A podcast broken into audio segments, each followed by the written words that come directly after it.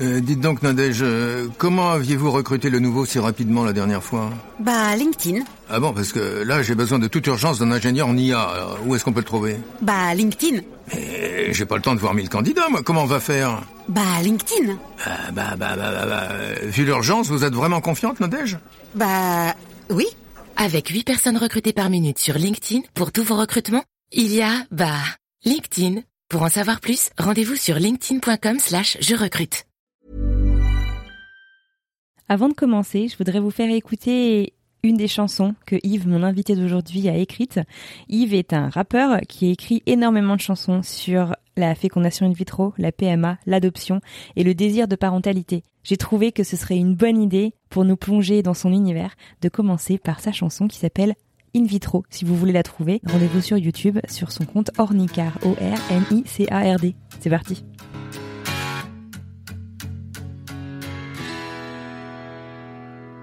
C'est l'objectif d'une vie, on le ressent comme cela. Si tu m'écoutes ou tu me lis, pour qu'il se réalise, on se bat. Le désir est fort, comment se consoler? Au pied, ne jamais atteindre le sommet.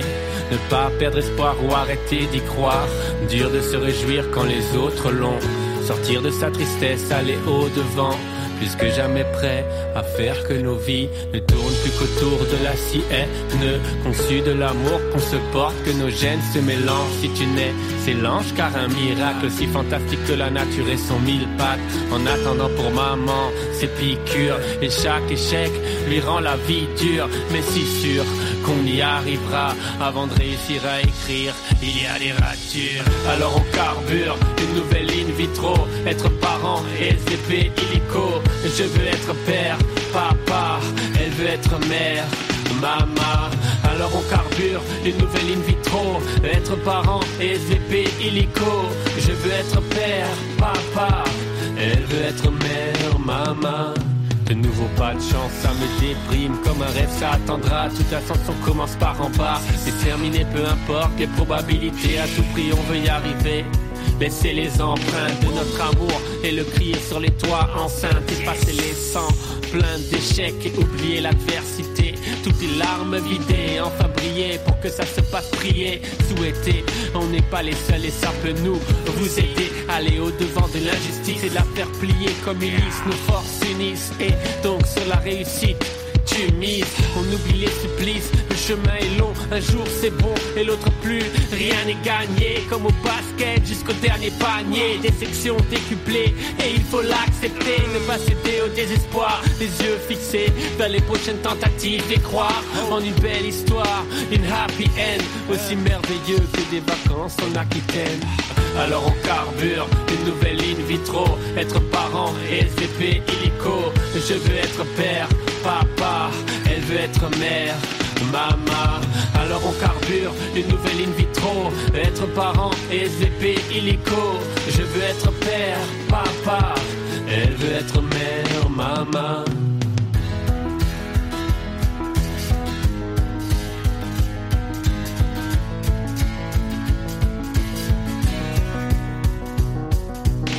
Alors on une nouvelle in vitro, être parent, SVP, illico. Je veux être père, papa, elle veut être mère, maman.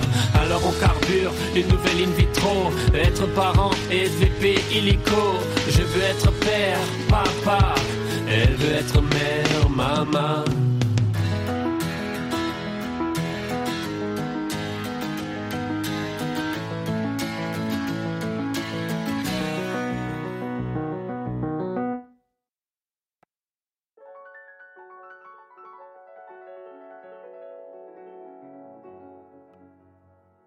Bienvenue dans Alors c'est pour bientôt, le podcast qui donne la parole aux femmes et aux couples qui rencontrent des difficultés pour concevoir un bébé. Chaque mercredi, je vous propose de partir à la découverte d'un nouveau témoignage et nous parlons des difficultés à concevoir un bébé et ainsi brisons le tabou autour des questions de fertilité. Moi c'est Anne Fleur, je vous parle depuis Boston aux États-Unis et je suis moi-même entrée en parcours PMA il y a quelques années.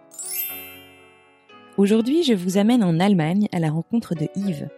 Lorsque nous avons reçu le mail de Yves, toute l'équipe a été interpellée par son histoire. Impossible de rester de marbre. Une histoire un peu comme dans les films, une histoire extraordinaire.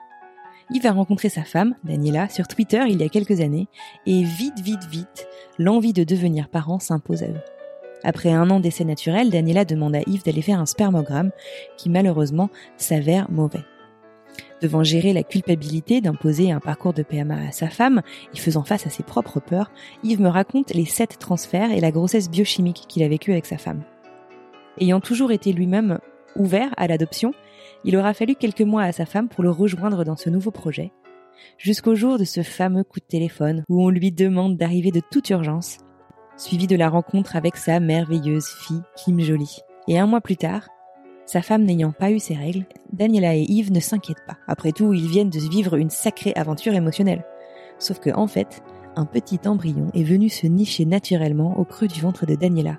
Et c'est quelques mois plus tard que naît la petite Clara. Aujourd'hui, Yves veut partager son histoire, hors du commun. Il veut partager l'espoir, il veut partager sa joie. Découvrez avec nous son histoire pour devenir papa deux fois en moins d'un an en Allemagne.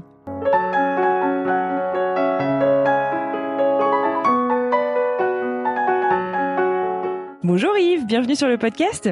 Bonjour Anne-Fleur. Comment vas-tu et d'où est-ce que tu nous parles? Alors je vais très bien et je te parle d'Allemagne, plus exactement à Ludwigshafen.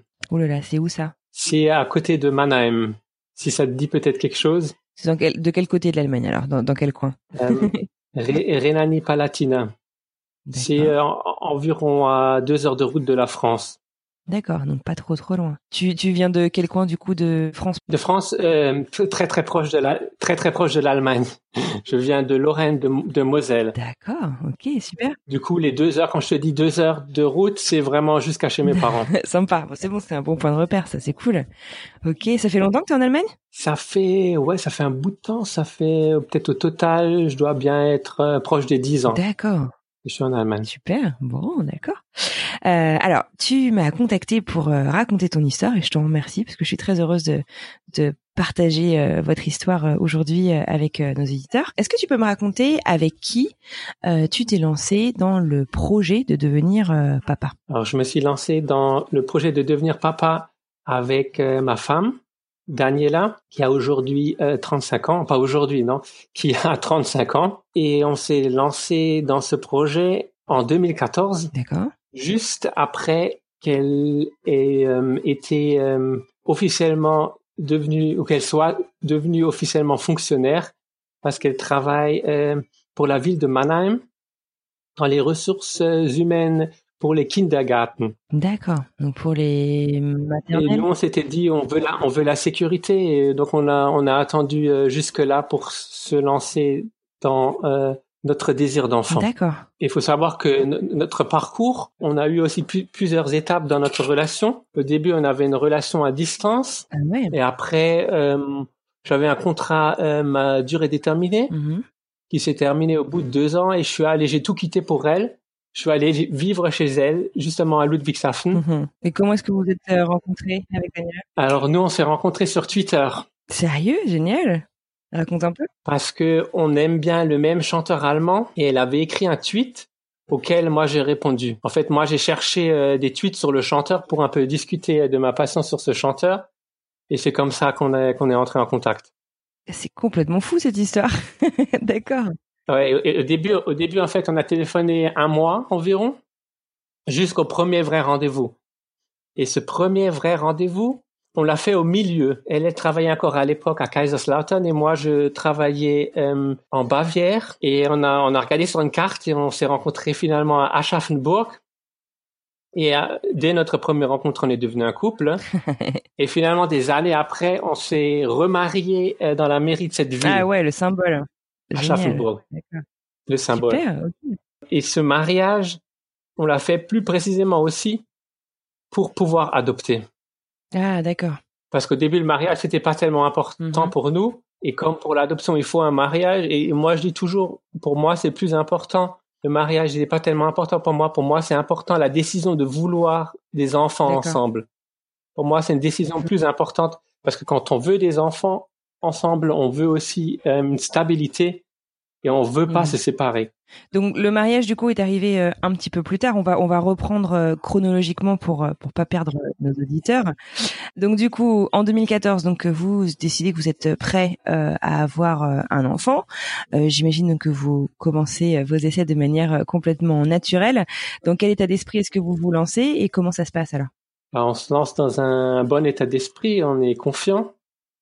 Et donc, Daniel arrête la pilule. Et finalement, il se passe rien. Ok. Et on essaye aussi de, de timer Mhm. tout ça sans résultat. Et euh, on, se, on essaye pendant une année sans vraiment se mettre la pression et sans stresser. Et on se dit, OK, ça marche pas, euh, ça c'est peut-être lié à l'arrêt de la pilule, aux hormones, etc.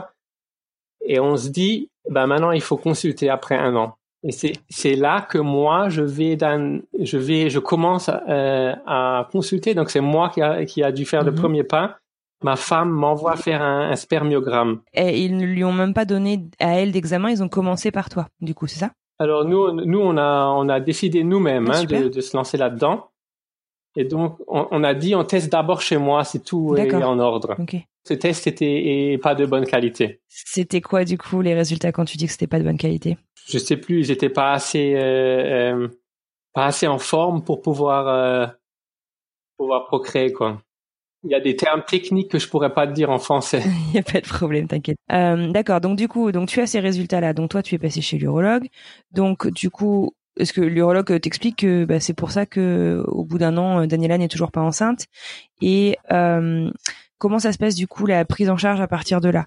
Est-ce que vous vous dites bon bah c'est tout? Enfin c'est tout. On va on va aller voir pour euh, nous aider à faire un traitement euh, pour que Daniela tombe enceinte. Oui. Ou est-ce que euh, Daniela aussi doit passer par euh, par euh, une batterie d'examens euh, pour être prise en charge? Comment ça se passe euh, en Allemagne la prise en charge là-dessus? Et, et en, en fait, mon urologue, euh, ça s'est pas pas très bien passé parce qu'il m'a donné les résultats dans le hall d'entrée et il a dit devant tout le monde que les résultats étaient pas bons. C'est pas vrai. Et du coup, moi, j'ai dit, j'ai dit, je veux plus aller chez cet urologue Bah ouais, je comprends.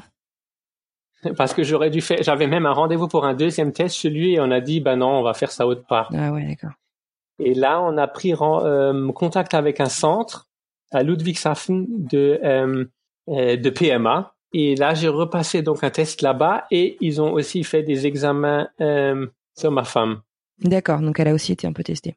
On n'a rien trouvé chez ma femme. Le responsable, c'était moi en quelque sorte. D'accord. Donc là, ça, ça, ça, ça donne aussi un petit, un petit coup sur le moral parce qu'on se sent vraiment responsable de la situation.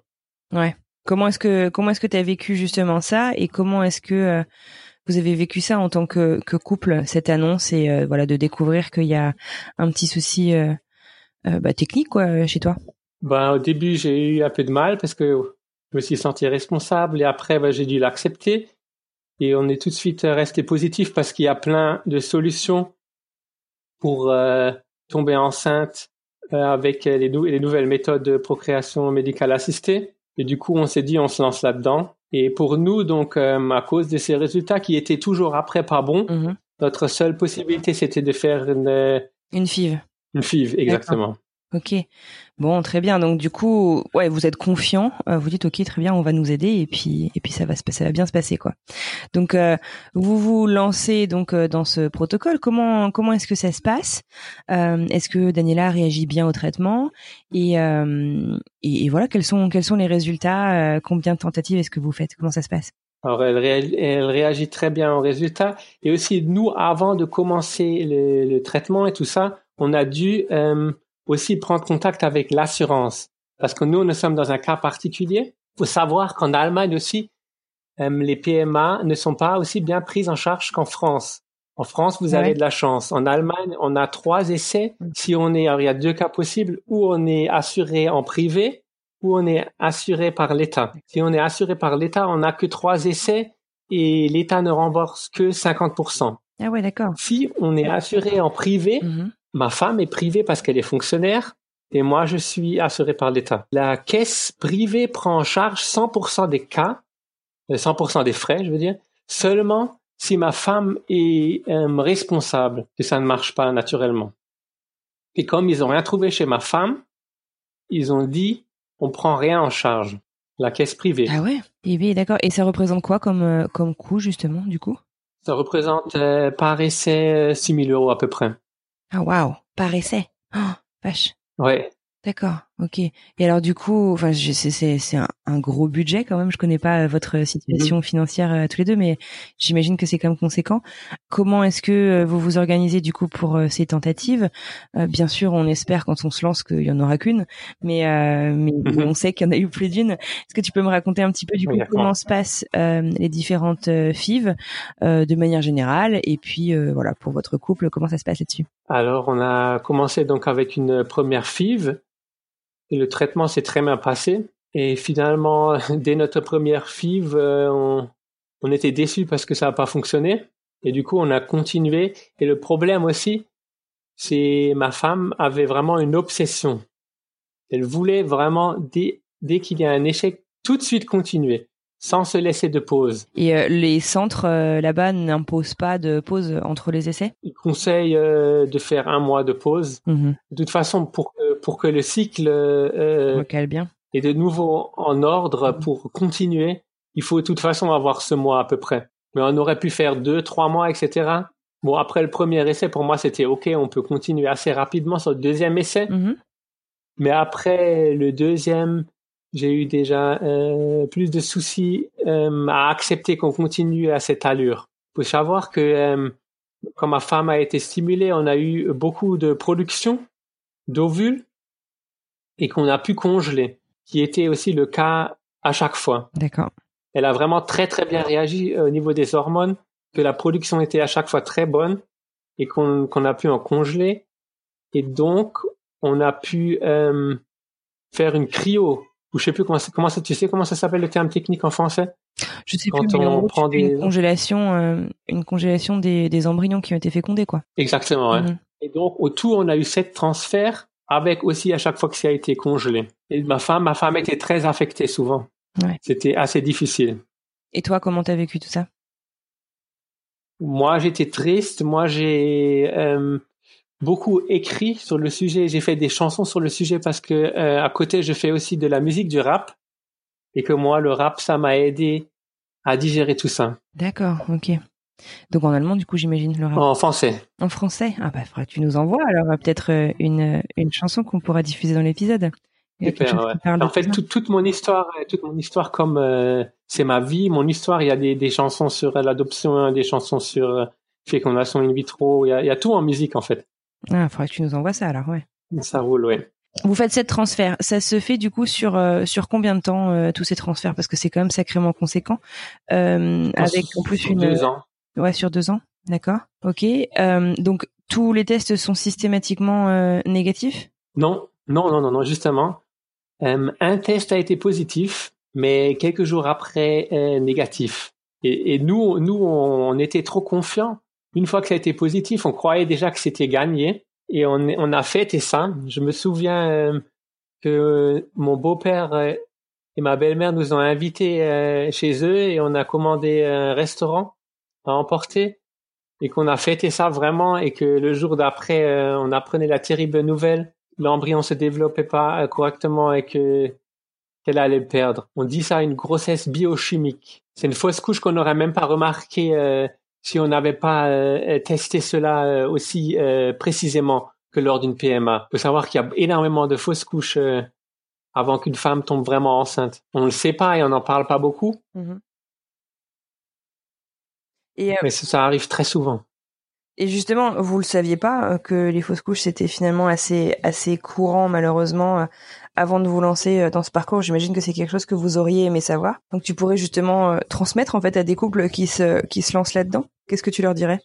Je leur dirais, rien n'est gagné d'avance. On, a dû l'app- l'apprendre sévèrement. faut vraiment laisser le temps et, être confiant, mais pas être euh, tout de suite super heureux. faut être prudent, de la prudence. Mais C'est vachement dur d'être prudent quand il y a quelque chose que tu attends depuis des années. Ok, donc du coup, vous êtes euh, à sept transferts. Malheureusement, donc Daniela n'est toujours pas enceinte euh, au bout de deux ans. Euh, Qu'est-ce qui se passe? Parce que du coup, ça représente un, un budget absolument dingue, non? En fait, faut savoir que c'est moins cher si on a des embryons fécondés con- congelés. Mhm. faut compter euh, 2-3 000 euros. D'accord, Ouais, ça reste quand même conséquent. Ça reste quand même conséquent. Ouais.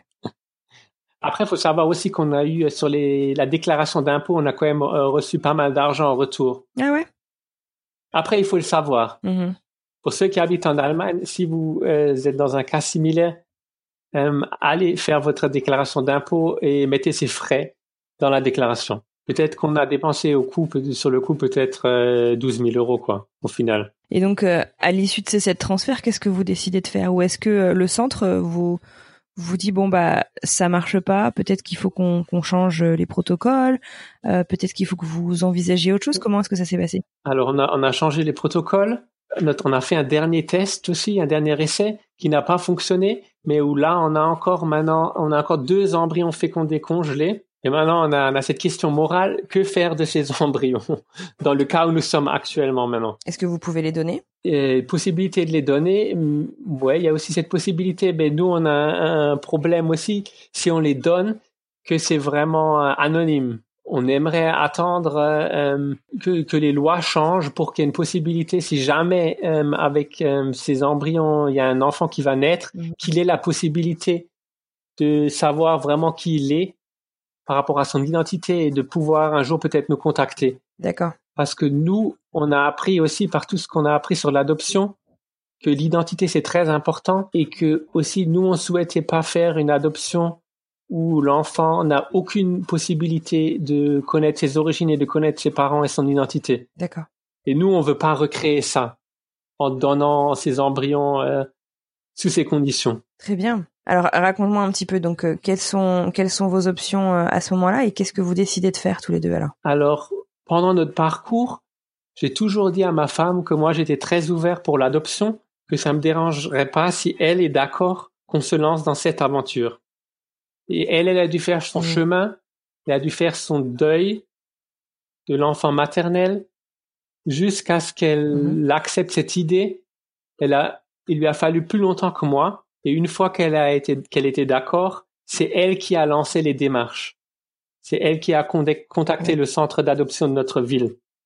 Il faut aussi savoir qu'à un moment, vers la fin de notre, de nos PMA, elle était suivie psychologiquement. Et ça lui a aussi aidé. Et, ma- et je trouve que c'est important aussi de, dès le début, si c'est possible, d'avoir ce suivi psychologique. Ça, c'est aussi un, conseil que je donne. Mais je crois qu'en France, c'est différent. Je crois qu'en France, on est tout de suite au début. On- Je crois qu'il y a une consultation obligatoire euh, au début, euh, mais qu'après il n'y a pas de suivi obligatoire. Et ben, chez nous, il n'y avait même pas de consultation au début. D'accord, ok. Et toi, euh, personnellement, est-ce que toi tu tu as eu besoin Enfin, comment est-ce que t'as Est-ce que tu t'es fait accompagner pour euh, pour arriver justement peut-être à cette euh, conclusion que que tu serais très heureux finalement de devenir papa par l'adoption? Comment est-ce que comment est-ce que t'es arrivé à, à ces conclusions? Il y a quand même un, un gros cheminement personnel pour arriver là. Non, moi, je, je- j'aime les enfants en général et, et j'ai jamais, euh, me suis jamais posé la question maintenant de, vouloir aimer ou de pouvoir aimer un, enf- un autre enfant moins que son propre enfant, Mhm. génétiquement. Ça a toujours été Ouais. comme ça, euh, ma vision d'un enfant et de l'adoption. Du coup, j'ai pas vraiment eu trop de mal à aller dans cette direction. Et j'ai pu faire assez vite le deuil de ne pas avoir euh, d'enfant. D'enfants euh, biologie, biologiques, quoi, tu veux biologique, e- exactement. Ouais. On s'est quand même dit, euh, voilà, on s'est dit une fois qu'on a eu euh, notre euh, enfant adopté, on s'est jamais, on s'est dit, on va continuer euh, d'avoir des rapports non protégés. S'est dit, si si ça Ouais, arrive, ça arrive. dit, on- pour toujours. Voilà. D'accord. Donc même sur toute l'adoption, je me suis jamais dit, euh, ça n'arrivera jamais un jour. Mhm. La, la probabilité que ça arrive est très faible, mais je me suis jamais dit jamais. D'accord. Du coup, ça, ça reste un optimisme. Donc du coup, vous, euh, enfin donc tu en parles à Daniela. Daniela a besoin de de Mhm. temps, elle aussi, pour, euh, pour arriver euh, à à cette euh, conclusion. Et puis finalement, ça y est, elle est euh, elle est d'accord.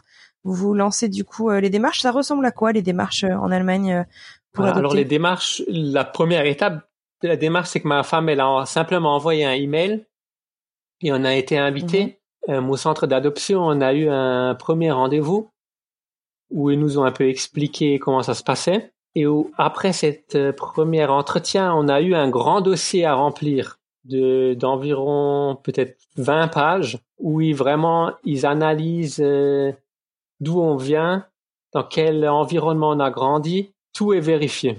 Et je pense que même des gens euh, qui n'étaient pas vraiment motivés ont pu déjà, rien que par euh, devoir remplir ce dossier, ont pu décider d'arrêter déjà. Donc, donc, cette étape, en fait, c'est plus ou moins euh, ce qu'en France, fait, ça s'appelle avoir l'agrément. Oui, exactement. Donc c'est d'accord. On n'a pas vraiment eu beaucoup de réunions seules avec les deux personnes qui s'occupent du centre de Ludwigshafen. C'est que nous, on a beaucoup fait en groupe on a fait des séminaires. C'était cinq rendez-vous, cinq après-midi, où on mhm. était des groupes de personnes voulant adopter. Et on était environ sept euh, couples, sept à dix couples. Et ça, c'était mhm. donc avec un psychologue. D'accord, ah, c'est super comme euh, prise en charge, d'accord. Ça permet aussi de connecter du coup avec des gens qui passent par la même chose que vous. J'imagine que ça doit avoir un côté un peu euh, rassurant en fait de poser des questions euh, ensemble. Et c'est des gens qui, qui ont beaucoup aussi essayé d'avoir des enfants naturellement et par procréation mmh. médicale assistée. Et du coup, on s'est très vite mmh senti très proche de ces personnes. L'inconvénient peut-être, c'est que ça crée une concurrence.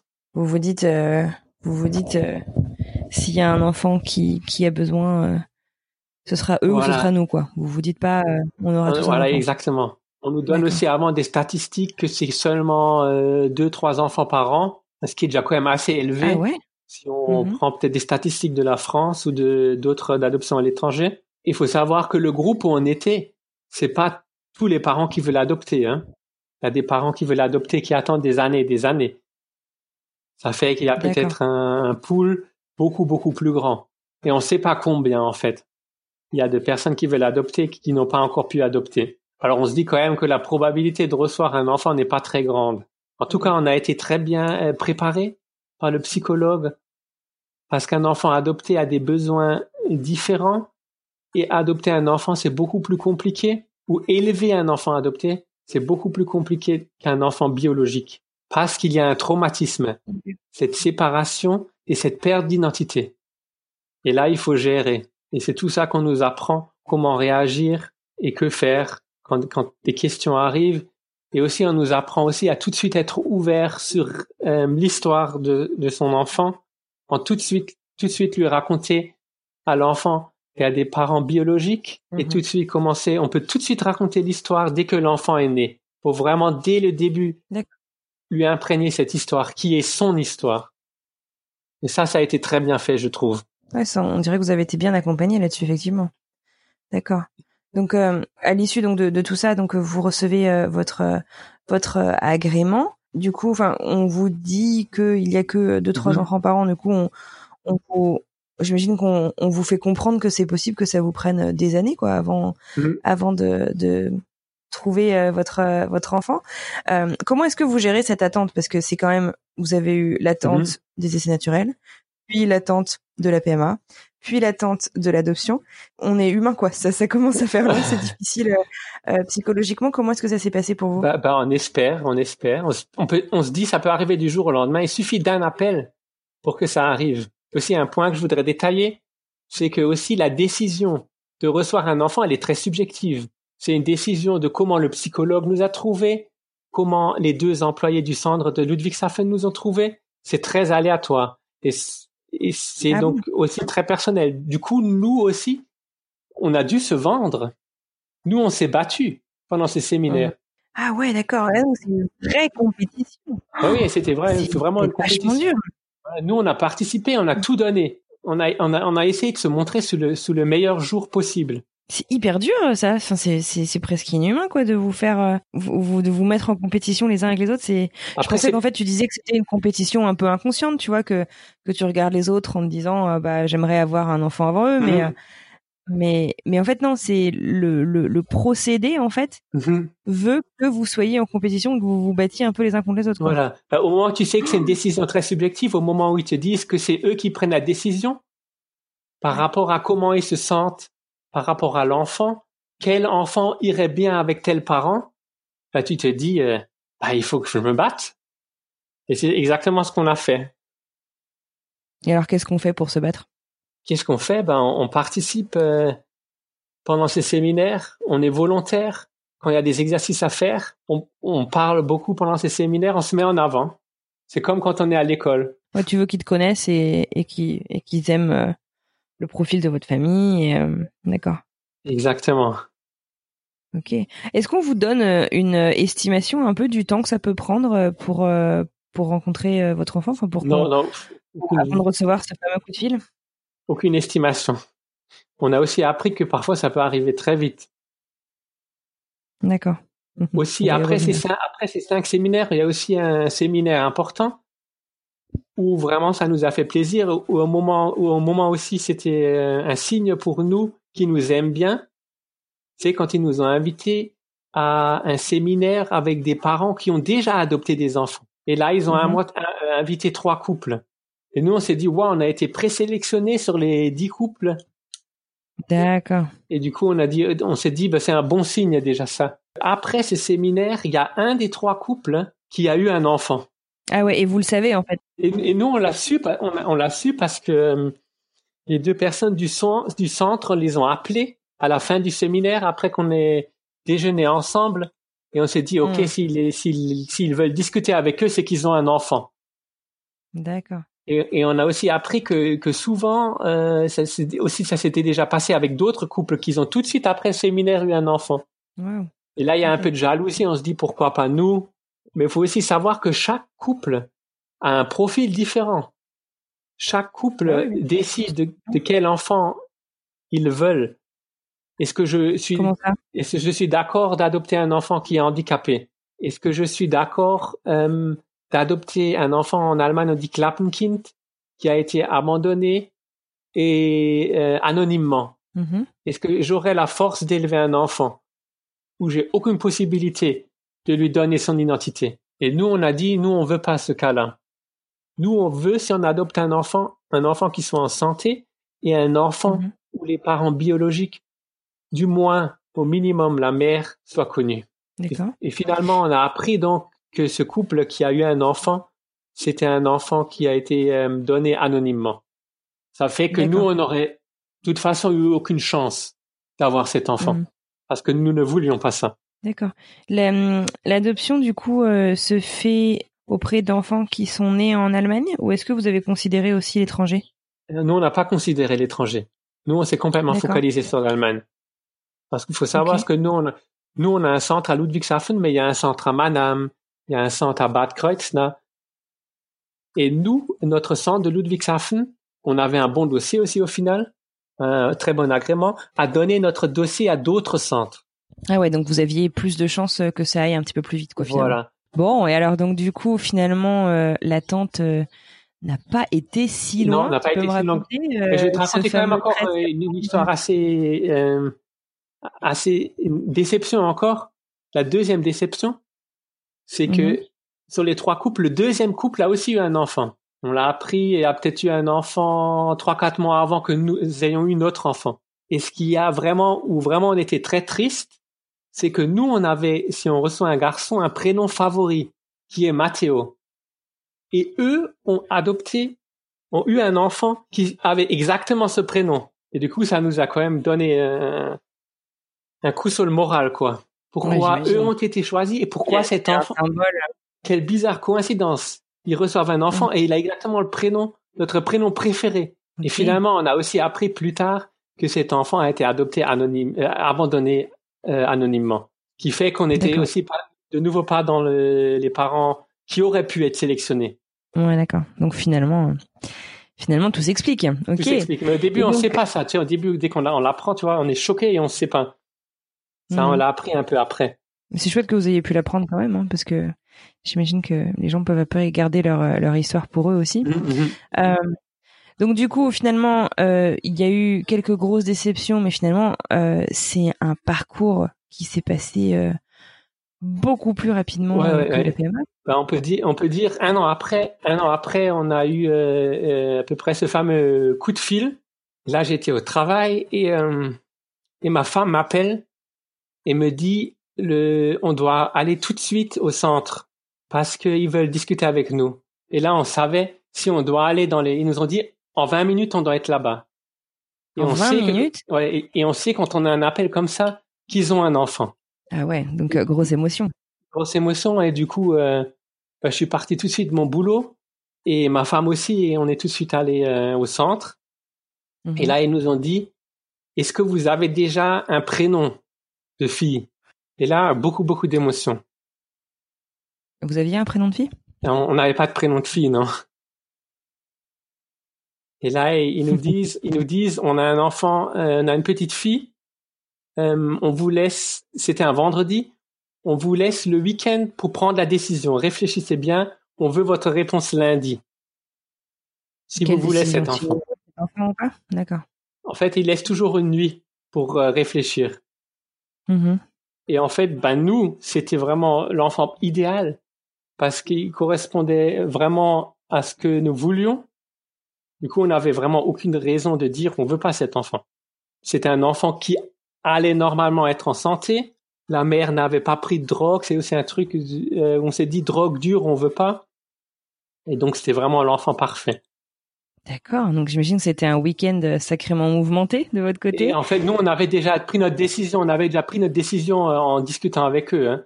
On savait déjà en oui, oui, non, je comprends bien.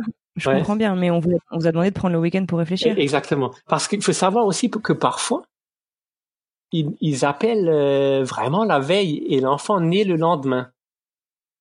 Ah waouh. Où on doit, on doit il y a des couples qui sont appelés euh, vraiment un jour avant et le jour d'après, ils sont parents.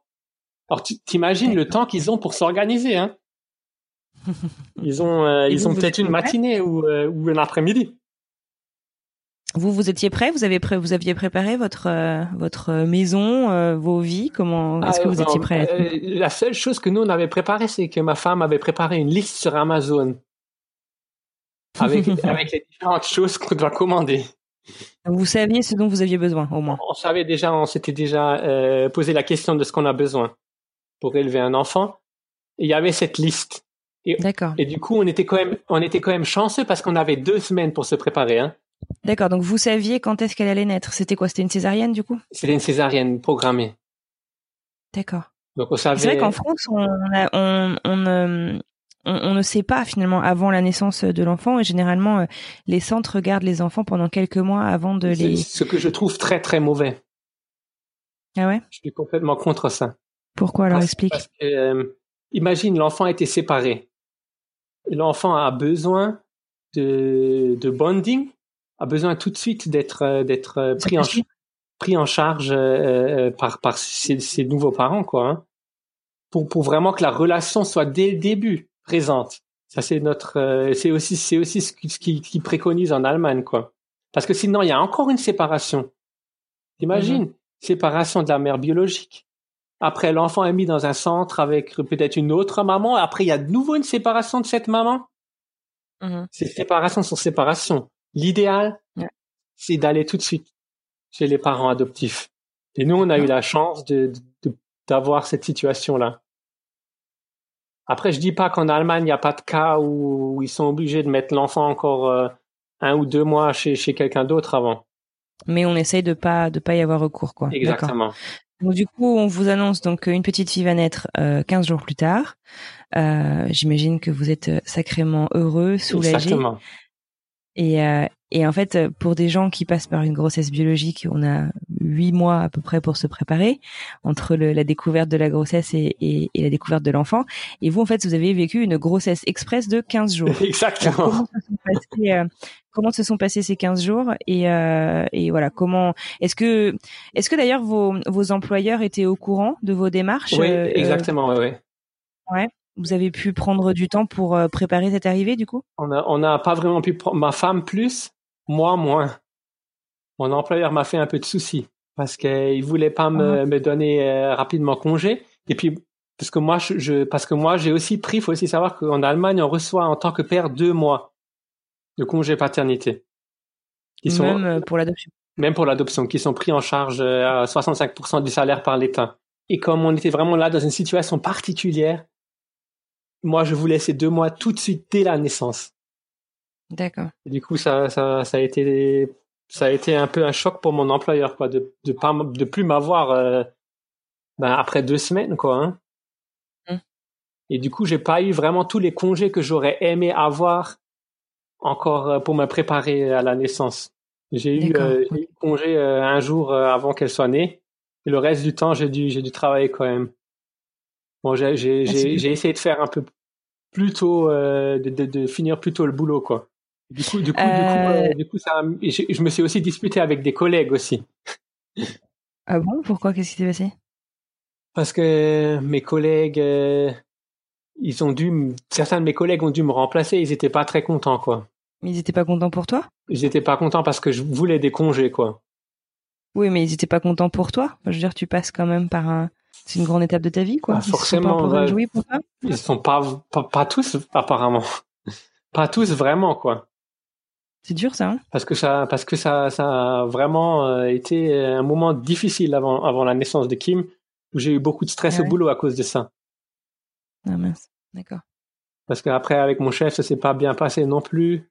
Et puis mon chef a dit aussi, mais, mais tes collègues étaient super sympas, ils t'ont laissé aller au séminaire, euh, ils t'ont aidé, euh, comprends-les, euh, il faut que tu prennes le temps pour préparer ton départ. Et c'est pour ça qu'ils m'ont pas laissé. J'aurais vraiment aimé avoir euh, trois jours avant, tu vois, Mhm. pour, pour, pour avoir plus de temps pour me préparer. Et je Bien les, ai, pas eu ces trois jours. Parce qu'il fallait Bien que sûr. je, que je prépare mon remplacement. Et c'était une situation, du coup, stressante particulière. Et donc, euh, on arrive euh, fin septembre, la césarienne euh, est programmée. Et, euh, et comment ça se passe alors? Raconte un peu Alors, la rencontre. alors on nous dit, on nous dit d'aller à 6 heures, ouais, 6 heures à l'hôpital, 6 heures du matin, et donc on se rend à Mannheim. Il faut savoir qu'entre nos deux villes, il y a le Rhin, il y a un fleuve. C'est deux villes qui sont vraiment côte à côte. Et pour aller de Ludwigshafen à Mannheim, on passe juste un pont. Donc c'est vraiment très très proche. Et on s'est retrouvé à l'hôpital, et à l'hôpital, on a rencontré donc euh, une des personnes du centre.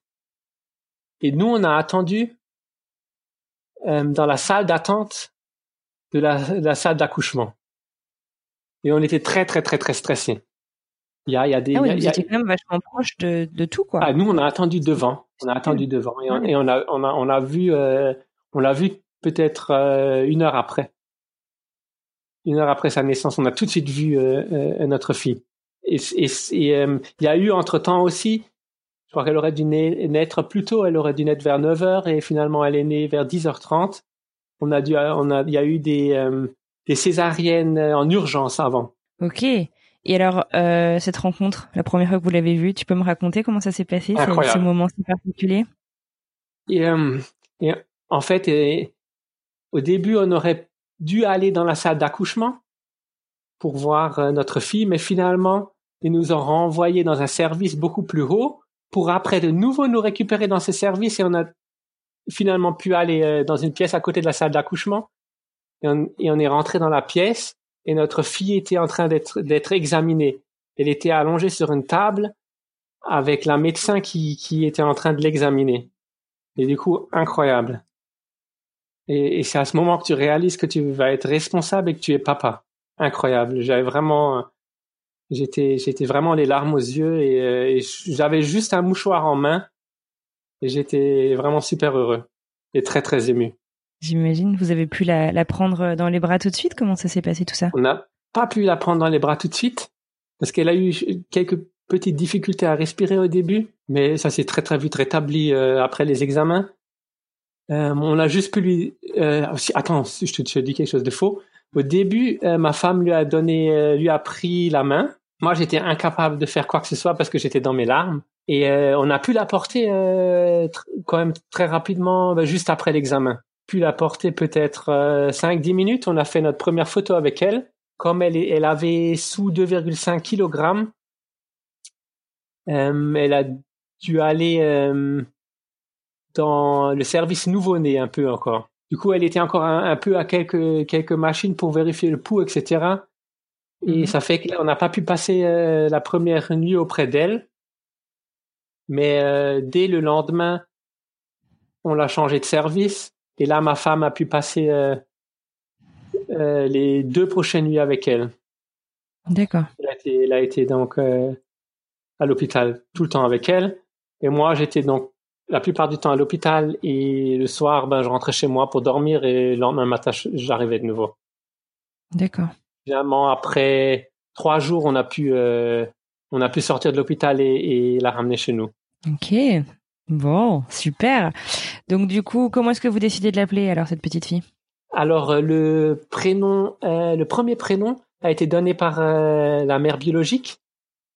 Hmm. Le premier prénom c'est Kim. Comme Kim, ça peut être aussi bien un nom masculin qu'un nom féminin. On a donné un deuxième prénom que nous avons choisi et on l'a appelé Kim Jolie avec un trait d'union. Et on voulait, on voulait quelque chose de français aussi. C'était important pour toi de, Ouais. de transmettre euh, ton héritage culturel Voilà. aussi un Et peu par puis, puis on a pensé à Angelina Jolie, et puis Jolie, ça veut dire belle, et puis elle est magnifique. C'était vraiment parfait. Le prénom était parfait. Donc, vous rentrez euh, à la maison, la vie se passe bien. Donc, tu as tes deux mois euh, Mhm. auprès euh, auprès de ta nouvelle famille. J'imagine que c'est beaucoup d'émotions, tout ça. Incroyable. Et en parlant de trucs incroyables, il se passe d'autres trucs incroyables. Tu peux me raconter un peu qu'est-ce qui s'est passé? Incro- euh, encore plus incroyable, oui, effectivement. Juste sur le début, euh, ce que j'aimerais dire aussi, c'est que j'ai pu être ces deux mois euh, directement avec l'enfant. Et ce qui était aussi bien, ma femme n'a pas allaité ce bébé. Parce que moi, je trouve que c'est plus facile pour moi, en ayant maintenant la comparaison, d'avoir eu une relation avec mon premier enfant plus facilement qu'avec mon deuxième enfant, de par cette différence qu'elle n'ait pas été allaitée. Parce que moi, j'ai pu aussi activement lui donner le lait, les biberons. Pour continuer l'histoire, on Mhm. a appris peut-être deux, trois mois après la naissance de Kim Jolie que ma femme est enceinte, qu'elle est tombée enceinte naturellement. C'est dingue ça. hein Incroyable. Et, et en fait, c'est parce qu'elle a eu un retard dans ses règles. Et nous, on mettait ça tout le temps donc sur le sur l'émotion quoi. C'est une période quand même assez stressante. Il faut, faut se réor- réorganiser sa vie par rapport au bébé. Que peut-être que c'était lié à ça ou lié aux, aux, aux hormones aussi. Hein. Il y a des hormones qui sont sécrétées aussi quand on est quand on est parent euh, adoptif. Et on s'est dit, euh, bah, c'est ça, c'est pour ça euh, qu'elle a pas ses règles normalement. Et au fond d'elle, ma femme avait quand même un ressenti qu'elle pouvait être enceinte, mais elle me l'a pas dit. elle m'a juste dit qu'elle aimerait faire un test.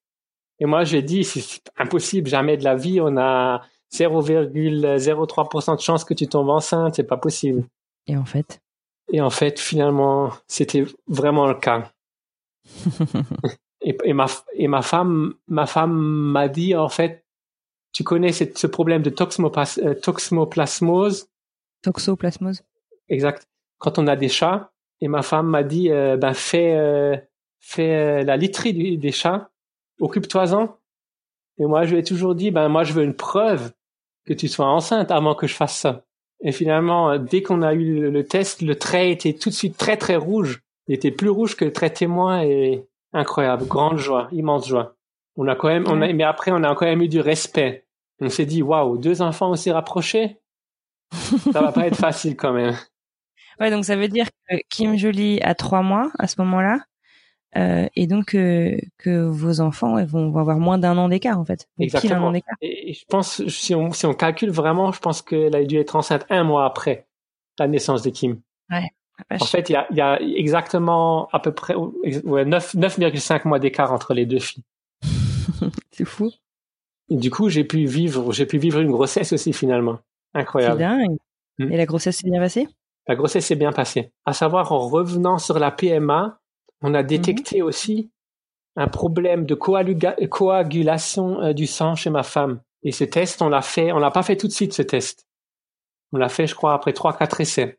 Ça veut dire que ma femme a dû prendre de l'aspirine et aussi se piquer. Parce qu'à savoir si le sang est, est- est mal coagulé, il y a le problème que l'embryon ne tient pas. Ça fait qu'elle a été suivie à- aussi lors de la grossesse de Clara. Elle a été très suivie, ma femme. On a eu très très régulièrement des échographies. Et l'avantage, c'est que moi, je pouvais toujours être aux échographies parce que les échographies étaient toujours un samedi. Ah, C'est chouette ça. C'est chouette. Et j'ai pu la voir très très souvent. Mhm. Et j'ai vraiment adoré. J'étais quasiment toujours avec. Et la grossesse s'est très bien passée pour revenir à, à ta question. Moi, j'étais de nouveau au boulot et puis ma femme était toute seule à la maison avec Kim. Alors t'imagines encore une grossesse où ça se passe mal. D'accord. Je pense que c'est le Euh, destin, le destin qui nous a aidés à, à ce que ça lui, qu'elle aille bien aussi. Parce que oh, peut-être Ouais. Dieu ou je sais pas, quelqu'un savait que qu'elle avait besoin d'aller bien pendant cette période. Parce qu'elle a une petite personne qui devait compter sur elle, quoi. Mm, mm.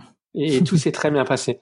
Et maintenant, à cause du corona, je suis en home office. Depuis que j'ai repris le boulot, parce qu'il faut savoir que pendant le corona, à ses débuts, j'étais euh, en congé paternité de nouveau pour Clara. Ça fait que mon dernier jour de travail, je l'ai fait en home office. Et mon premier jour après les deux mois, je l'ai continué en home office. Et depuis, je suis en home office. Et du coup, c'est très bien pour dès qu'il y a dès qu'il y a un problème avec les enfants et dès que je me fais un café ou si je vais aux toilettes, ben je vois mes enfants et c'est c'est très agréable. Ah bah oui, j'imagine. Super, d'accord. Bon, et félicitations alors du coup. Donc, euh, tu es papa de deux petites filles euh, en moins d'un an. C'est complètement dingue. Qu'est-ce que tu voudrais euh, dire en fait? Qu'est-ce que tu voudrais, euh, ouais, qu'est-ce que tu voudrais dire à, aux couples en fait qui galèrent et qui se disent et pourquoi pas l'adoption? Je veux dire qu'il faut pas avoir peur d'adopter parce que moi, ce que j'ai appris et ce que je ne doutais pas une seconde, c'est qu'on peut aimer un enfant adopté aussi fort qu'un enfant biologique. Dès ce premier regard, dès la première fois que je l'ai pris dans mes bras, c'était ma fille. Et incroyable l'amour que je lui porte aujourd'hui. Et pour nous, euh, ce qui est aussi euh, d'incroyable, c'est que c'était encore plus fort émotionnellement la naissance de Kim Jolie que la naissance de Clara. Parce qu'il y a aussi ce côté, euh, c'est mon premier enfant. Et il y a Oui. aussi toute l'histoire, tout le combat qu'on a eu derrière qui, qui a encore amplifié la joie. Et l'autre message, c'est qu'il faut jamais perdre espoir. Que nous aussi, malgré les chances très faibles, on est arrivé à avoir un enfant biologique, un enfant surprise. Et alors euh, aujourd'hui, euh, la famille est au complet ou est-ce que vous pensez euh, que à On- terme on, euh, ne sait pas encore. Comme on a Ouais. encore ces deux embryons congelés, Ouais. on ne sait pas encore. En tout cas, pas pour tout de suite. Ouais, bien sûr. Elles ont quel âge les petites? Euh, le 28 euh, juin, euh, Kim Jolie va avoir euh, 21 mois. Mhm. Bientôt 11 mois pour euh, Clara, le 17 juin. Et Eh ouais, ça vous occupe quand même, hein, ça. Hein, Euh, Ouais. Est-ce qu'il y a quelque chose que toi, tu aurais aimé savoir euh, avant de te lancer euh, dans dans cette euh, sacrée aventure pour devenir papa? Peut-être, euh, peut-être que ma femme aurait dû être prise psychologiquement plutôt en, en charge lors des, des PMA, aussi bien sur l'adoption que sur euh, la procréation médicale assistée. On a été très bien informés. Et euh, bah, écoute, euh, c'est c'est c'est super. On est super heureux pour euh, pour vous quatre. Merci. On vous souhaite euh, tout plein de bonheur. Euh, Qu'est-ce qu'on peut vous souhaiter du coup pour la suite Finalement, la vie a l'air d'être plutôt chouette là en ce moment? que tout, que tout le monde reste en santé. Que ces satanés virus euh, disparaissent. Ouais. Parce que c'est assez compliqué avec la famille. Du coup, ça fait un moment que j'ai pas vu mes parents Mhm. et qu'on a envie euh, que nos petits-enfants profitent. Mais que nos enfants profitent de leurs Ouais. grands-parents de nouveau. Là, Bien sûr. on autorise de nouveau les contacts, mais c'est vrai qu'on a été très strict euh, pendant le confinement et que c'était pas facile pour tout le monde. D'accord. Bah écoute, euh, c'est tout ce qu'on vous souhaite, que tout le monde reste en parfaite santé et puis euh, Mm. que votre petite famille, euh, bah voilà, reste toujours aussi heureuse. Écoute Yves, je te dis un grand grand merci d'avoir pris le temps de nous raconter Merci à toi. votre histoire. On vous souhaite voilà tout le bonheur du monde et puis je te dis à très bientôt. À très bientôt. Merci. Et voilà, c'est la fin de ce nouvel épisode. Merci infiniment à mon invité pour son partage et merci à vous d'avoir écouté jusqu'au bout. Si vous souhaitez soutenir le podcast, parlez-en autour de vous, partagez-le avec votre entourage afin vraiment de permettre à toutes les femmes, hommes, couples qui passent par là de retrouver ces témoignages pleins d'informations, d'espoir et de bienveillance. Sinon, rendez-vous sur Apple Podcast pour donner 5 étoiles au podcast et lui laisser un petit message afin de nous aider à gagner en visibilité.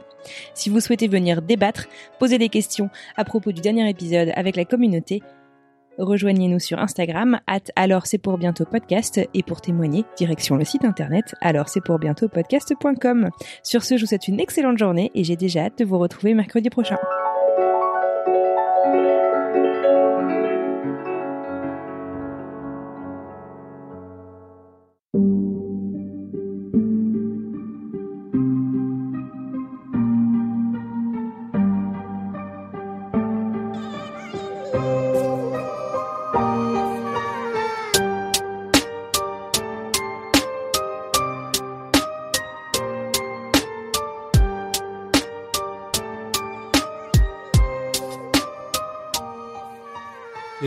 Se poursuit, ce désir d'enfant continue de s'écrire dans le temps.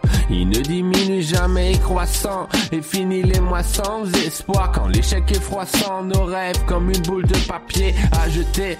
Le fond, le succès n'est pas à atteindre, je n'ai pas pied. Y croire c'est parier, chemin alternatif, qu'est-ce qui va faire la diff? Au final, c'est la nature qui décide, faut-il s'acharner? La peur d'échouer comme celle du vide. On prend des cheveux gris et des rides nouveau chemin, celui de l'adoption. Ici, il faut être patient, panoramique, tu as encore de la potion magique, il m'en faut en barrique de la force pour quand ça se corse.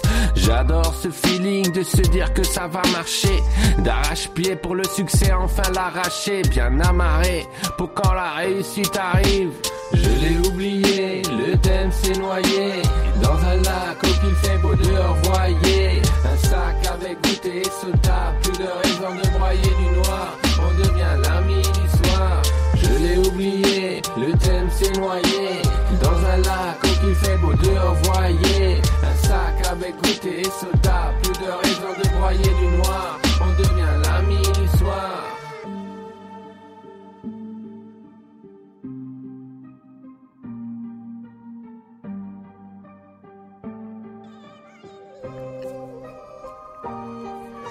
On cherche des raisons pourquoi mes soldats sont de mauvaise qualité, par voie naturelle, presque aucune chance d'y arriver. Seulement s'il se passe un miracle, chaque five coûte beaucoup trop d'argent. Ça aussi c'est rageant qu'on considère l'infertilité comme une maladie, que cela devienne un droit, celui de donner la vie. Et si ça ne marche toujours pas, thérapie, jusqu'au jour où chaque couple est ravi d'accueillir son enfant. Avant cela, tu m'entends militer pour l'infertilité, un peu de publicité. L'idée c'est qu'on en parle beaucoup plus, car juste trop de couples concernés fusent. Viens signer la pétition, problème de société et nous t'avertissons. Le grand public, nous le ciblons et visons plus de compréhension d'apathie. On va réussir, on parie. Je l'ai oublié, le thème s'est noyé Dans un lac où il fait beau dehors, voyez Un sac avec goûter et soda Plus de raison de broyer du noir. On devient l'ami du soir. Je l'ai oublié, le thème s'est noyé. Dans un lac où il fait beau dehors, voyez Un sac avec goûter et soda Plus de raison de broyer du noir. On devient l'ami du soir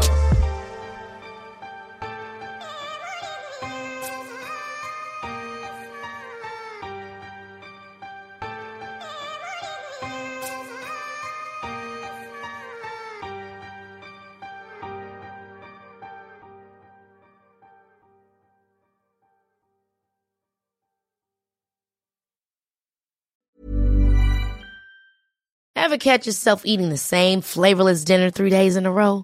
Dreaming of something better? Well, HelloFresh is your guilt-free dream come true, baby. It's me, Kiki Palmer.